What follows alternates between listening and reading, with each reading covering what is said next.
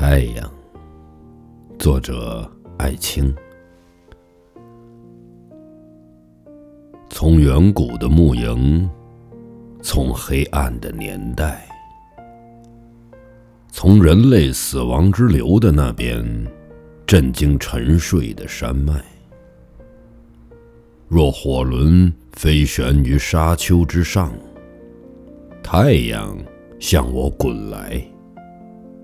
它以难掩的光芒，是生命呼吸，使高树繁枝向它舞蹈，使河流带着狂歌奔向它去。